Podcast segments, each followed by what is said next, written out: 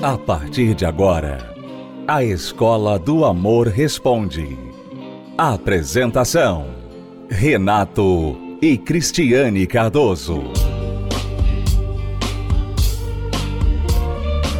Olá, alunos, bem-vindos à Escola do Amor Responde, confrontando os mitos e a desinformação nos relacionamentos. Onde casais e solteiros aprendem o um amor inteligente. Bom, vamos às perguntas de hoje, já começando com uma aqui, que é sobre discutir a relação por WhatsApp. Esta aluna nos escreveu dizendo assim: Sou casada há 11 anos e depois que inventaram o WhatsApp, meu marido só discute a relação por mensagem. E ele não tem limites, nem do que me envia e nem de horário. O que eu faço para tirar este mau costume dele? Pois quero resolver cara a cara os nossos conflitos e ele só quer resolver via mensagem. Me ajudem aí, por favor. Olha, é, será que ela não vê, Cristiane, que foi ela que aceitou este novo método de discutir a relação quando ela passou a responder e aceitar discutir a relação pelo WhatsApp. É, e também, Renato, tem um outro lado, né? Que às vezes a pessoa não entende por que, que o parceiro, o marido, a esposa, fica se esquivando das DRs. Porque são momentos difíceis. São momentos constrangedores, a pessoa ataca todo mundo, ataca a personalidade, ataca a mãe, ataca tudo, lembra de coisas lá de 1977 sabe?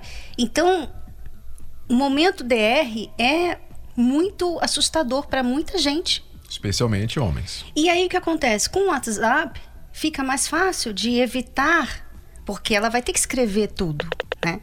Então, ele já pensa assim, bom, pelo WhatsApp ela vai ter que ser mais breve, ela vai ter que ser mais objetiva. Não, e tá deixando ali um histórico, né? Não tem, não tem como dizer depois, eu não disse, né?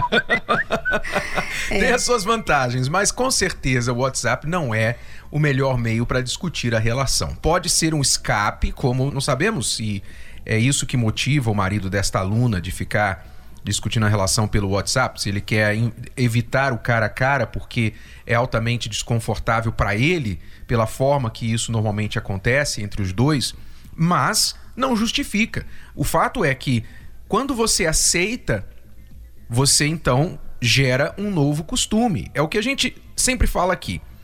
Tudo que você tolera vira o novo normal. Tudo que você tolera, todo inaceitável que você tolera, passa a ser o novo aceitável, o novo normal. Então você aceitou, você vem aceitando desde não sei quando que ele discuta a relação, resolva os problemas por WhatsApp com você, quando uma conversa olho no olho é mais apropriada.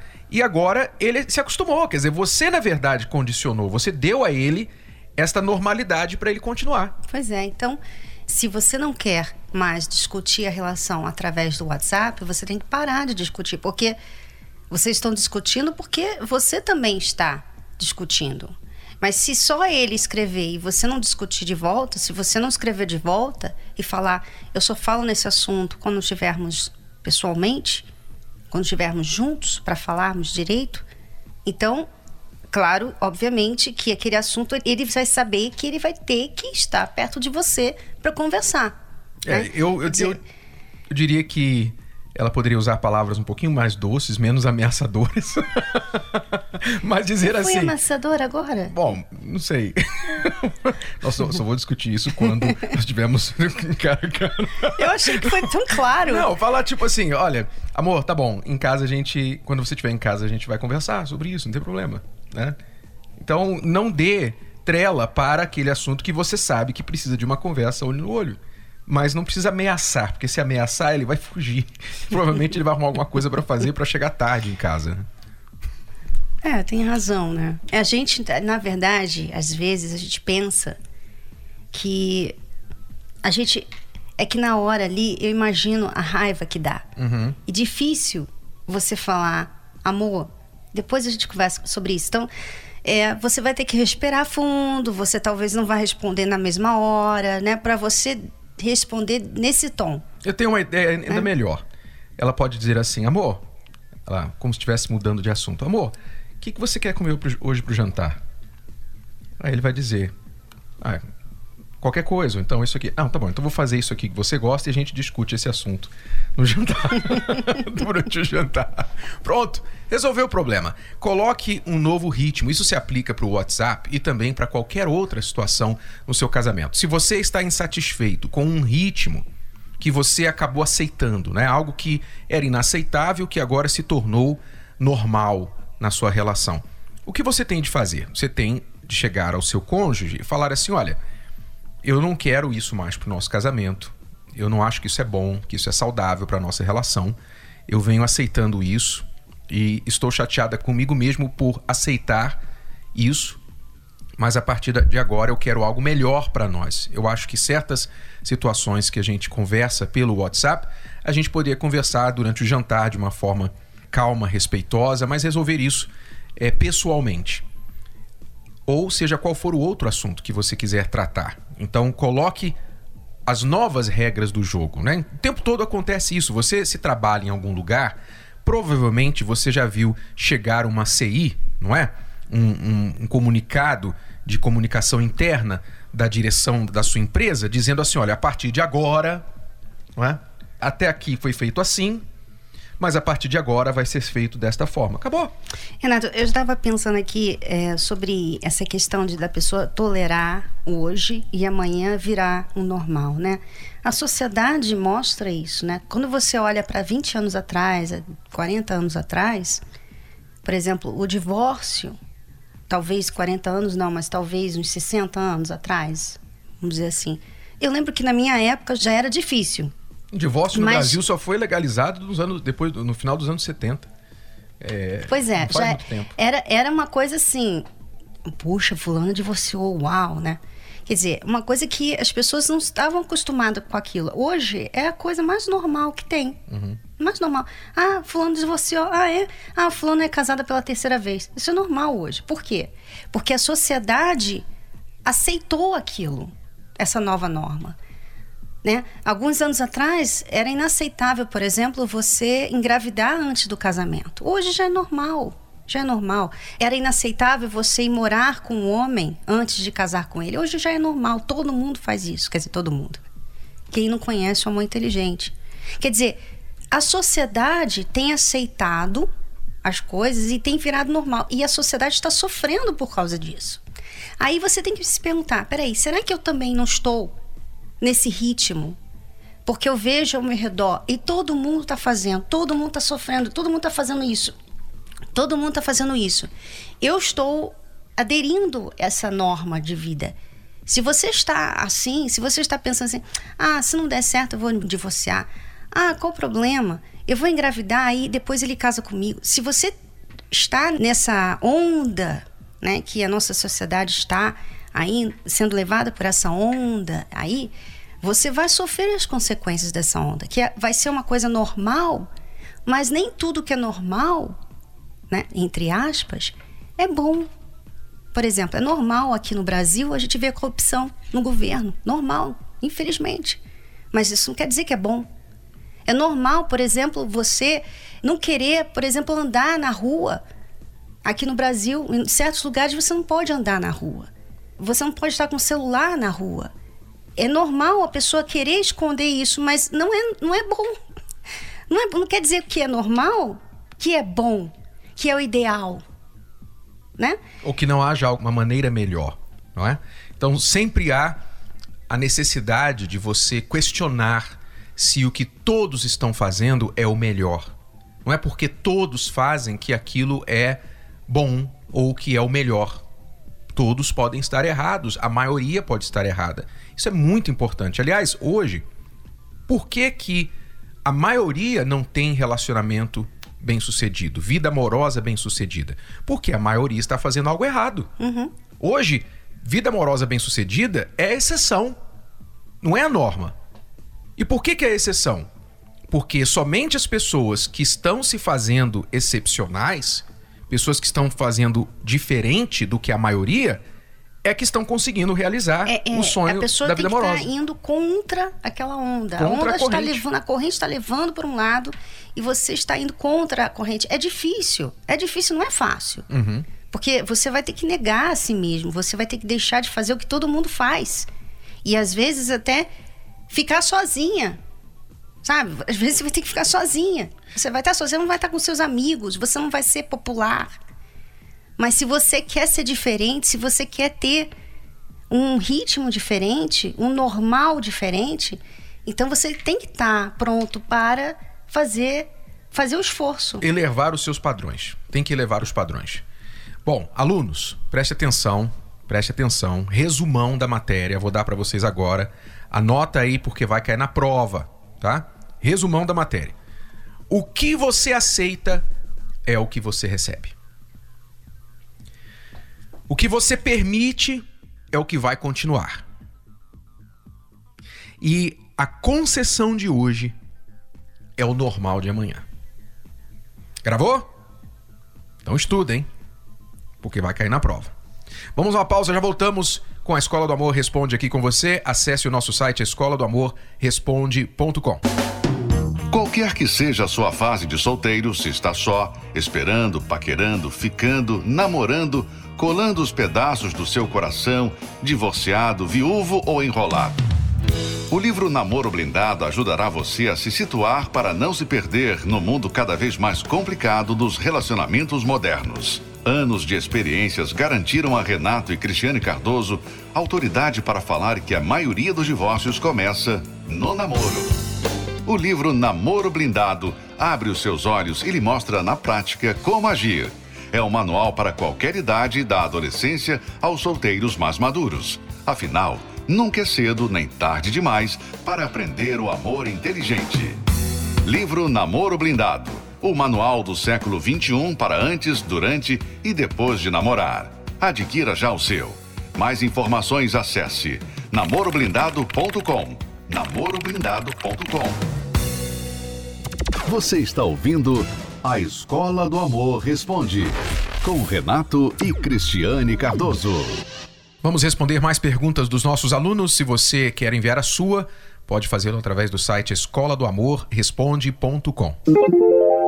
Eu tô com um problema no meu relacionamento. Meu marido saiu de casa já fazem seis meses e eu já fiz de tudo para que ele volte e ele tá longe da família e eu não sei mais o que eu faço. Entrei até em depressão e estou fazendo terapia e eu não sei o que eu faço.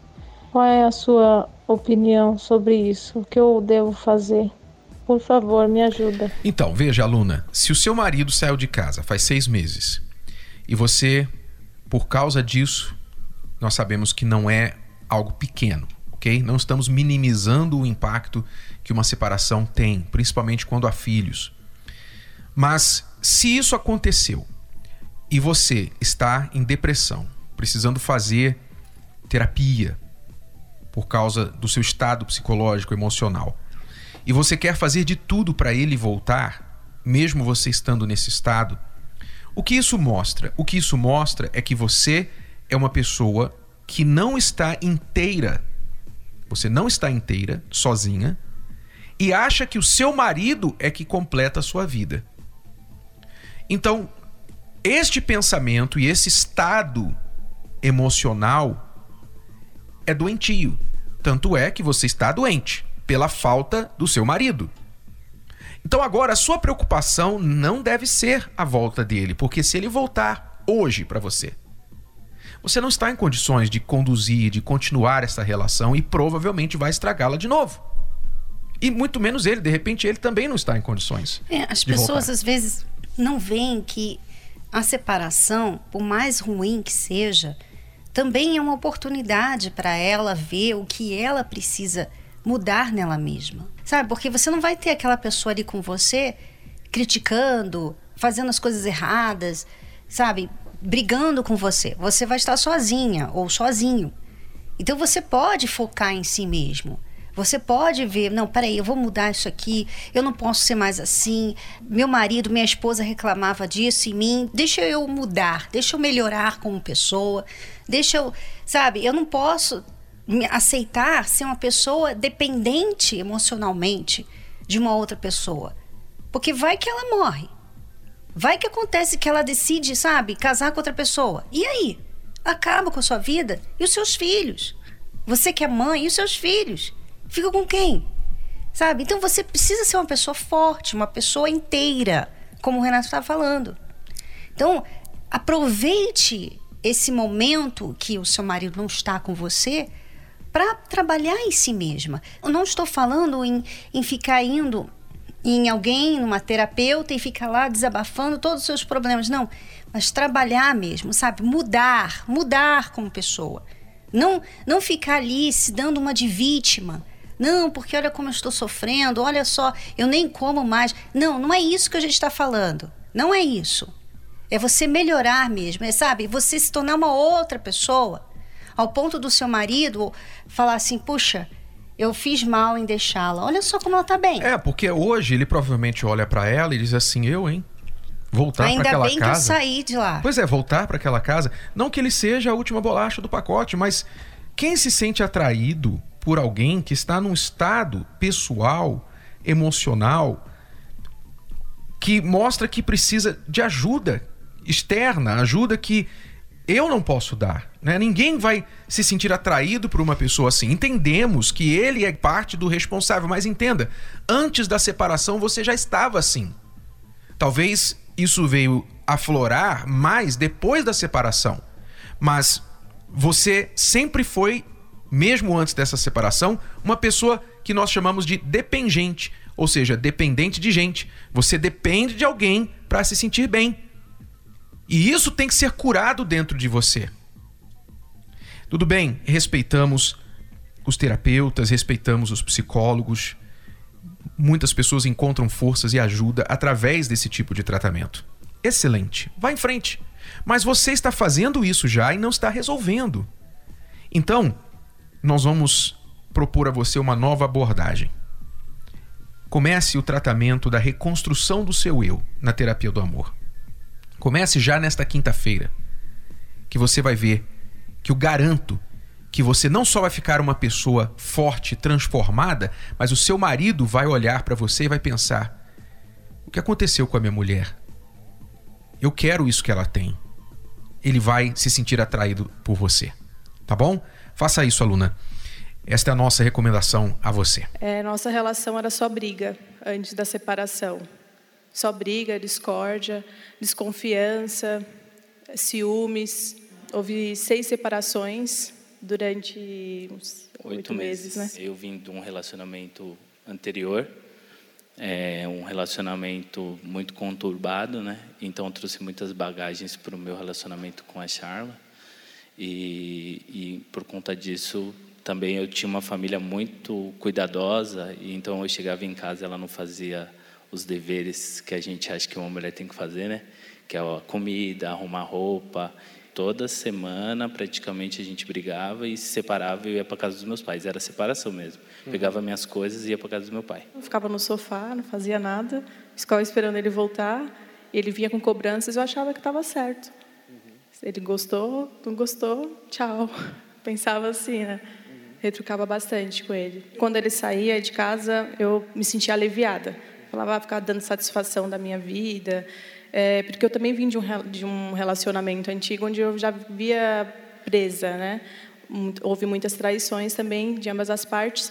E gente, eu via esse relacionamento que não ia ter, se aquele relacionamento antigo não deu certo, esse daqui também não poderia dar certo, eu não corria atrás do meu do prejuízo. Eu pensava assim, né?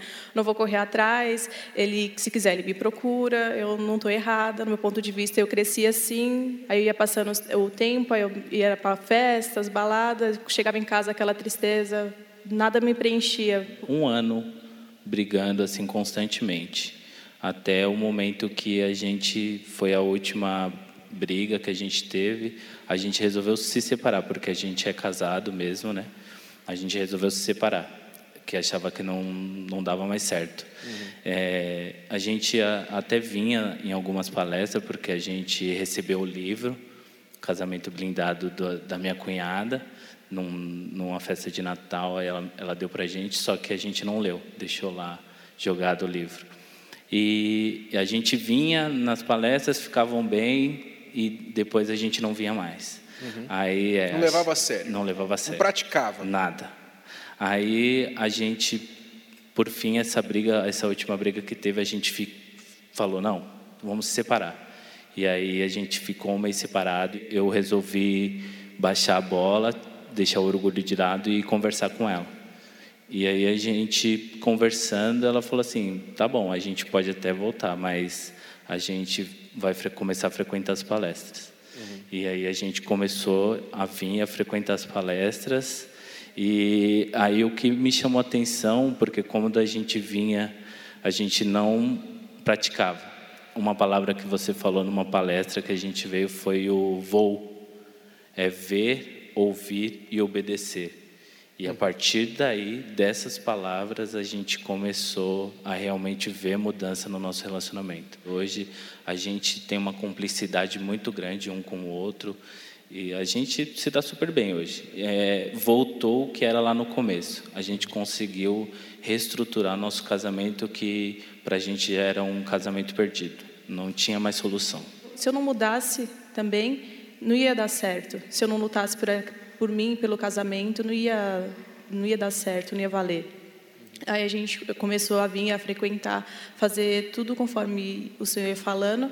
A gente começou a ver, eu comecei a ver uma modificação nele, não só na parte de comida, mas também da insegurança, que éramos muito inseguros é, no relacionamento. Ciúmes modificou muito, muito, muito. Não é só porque você frequenta a palestra uma vez e e você vê que teve uma mudança no seu relacionamento, você para de vir.